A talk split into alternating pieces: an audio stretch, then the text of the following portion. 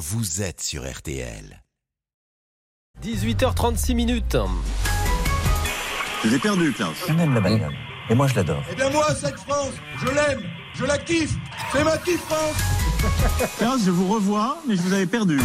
C'est le moment corrosif du soir. Il malaxe l'actualité pour vous faire rire. Place à Alex Vizorek et sa visioconférence. Alors, euh, cher Alex, vous vouliez, vous aussi, après Brice, après l'expert, parler de l'ambassadeur de France au Niger. Pour compléter un petit peu les approximations de la rédaction d'RTL. Euh, mais oui, non, Brice l'a dit, Sylvain Ité a quitté le sol africain euh, voilà, ce matin pour arriver sur le sol français après. Et voici les premiers mots d'Emmanuel Macron. On ne peut pas accueillir toute la misère du monde.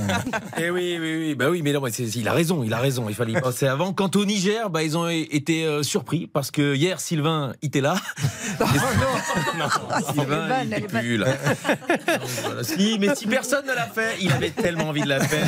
Il s'est dit, c'est peut-être pas le moment. Limite, il vous l'a soufflé. La passe D, la passe D. Alors, climat à présent, avec une étude étonnante Oui. publiée aujourd'hui. En Europe, les émissions individuelles de CO2 augmentent avec l'âge. Avec l'âge, plus vous êtes vieux, plus vous produisez du CO2. Et c'est là qu'on se dit, si l'étude était sortie deux jours plus tôt, Emmanuel Macron aurait rajouté un volet euthanasie dans euh, la présentation de sa planification écologique. Ouais. Parce qu'effectivement, si je comprends bien, euh, au lieu de vouloir que chaque collégien de sixième plante un arbre pour sauver le climat, Macron aurait dû leur demander de planter un vieux.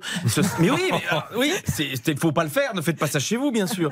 Euh, mais ça aurait été plus efficace parce qu'apparemment, j'ai pas les chiffres exacts, mais à la fin de sa vie, l'empreinte carbone de Michel Drucker, c'est l'équivalent de celle du Zimbabwe, tout entière. tout entière.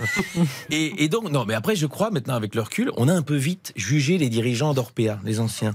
Parce s- non, mais on s'était dit, ces gens sont d'horribles capitalistes, et on découvre, avec le recul, que c'est des militants écologistes convaincus, et qu'ils essayaient de trouver une petite solution.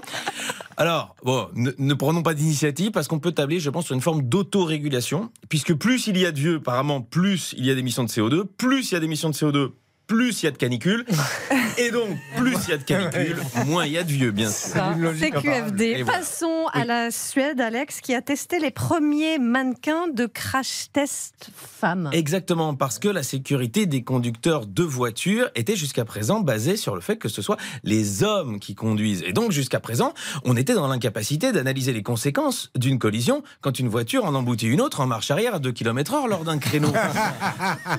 Mais c'est bien, c'est pour rire, bien sûr. Non, non, non. Un peu de les, premiers tests tests sont, ça n'a pas très bien passé, mais c'était juste la première fois que euh, on voyait un mannequin crash test sortir de la bagnole après l'accident, ramasser le rétroviseur pour vérifier euh, si ses cheveux étaient pas trop. Bon, euh, c'est bon, c'est bon, notre Alex. Euh, En, en plus, il serait peut-être quand même euh, bon de dire que sur la route, les femmes provoquent en moyenne moins d'accidents que les hommes. Et vous avez tout à fait raison de le dire. J'allais même le dire, Hmm. Oui. Marion.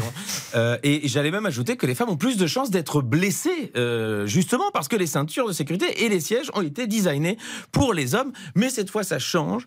Euh, le prototype de mannequin féminin fait donc 15 cm de moins et 15 kg de moins que le modèle masculin, ce qui reprend en moyenne les différences hommes-femmes si on exclut le couple Sarkozy.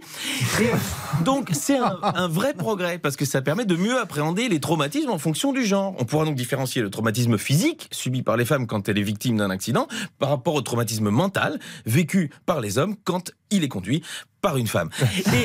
Je terminerai ce sujet par une analyse féministe. Marion. Bien. Ah oui, ah oui. Ça fait 137 ans que la voiture existe et c'est seulement maintenant qu'on se dit que les femmes devraient aussi pouvoir y être en sécurité.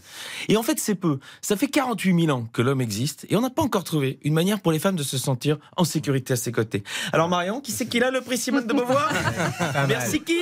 Pas mal. Et on termine par du sport. Oui. L'Olympique de Marseille a trouvé son nouvel entraîneur en la personne de Gennaro Gattuso, qui est déjà présent à l'entraînement ce soir. Oui, là en ce moment, il regarde joie. l'entraînement de l'OM avec euh, ses antidépresseurs en, en- en main. Donc après un Espagnol, l'OM s'apprête à recueillir un Italien. Visiblement à Marseille, ils ont bien entendu le message du pape François ouvrir les bras aux migrants en recherche d'une nouvelle terre. Gattuso comme joueur, c'est quand même euh, une Coupe du Monde et deux Ligues des Champions. Comme entraîneur, une Coupe d'Italie. Et euh, dans un tweet aujourd'hui, Raymond Domenech a écrit Gattuso à l'OM. Point d'interrogation. Les Marseillais devraient apprécier de pouvoir relancer un entraîneur qui n'a pas vraiment réussi jusqu'à présent.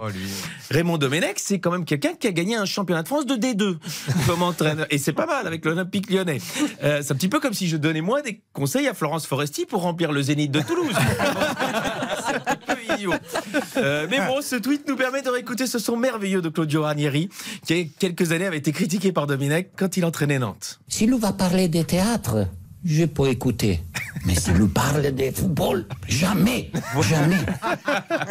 Les Italiens sont rigolos. Le pauvre Raymond Domenech. Ah oui. Visorek, pam Le Bray, Oui, pam Ah, c'était pas sa soirée, là, Raymond l'inviter. Domenech. Un jour. On va l'inviter un jour. On a fait un match. Euh,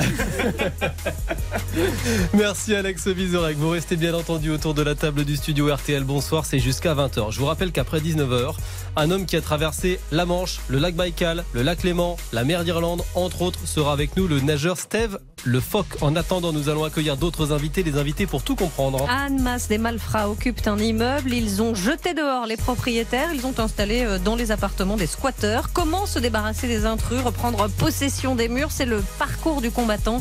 Nos spécialistes de la rédaction vous expliquent tout. À tout de suite. RTL.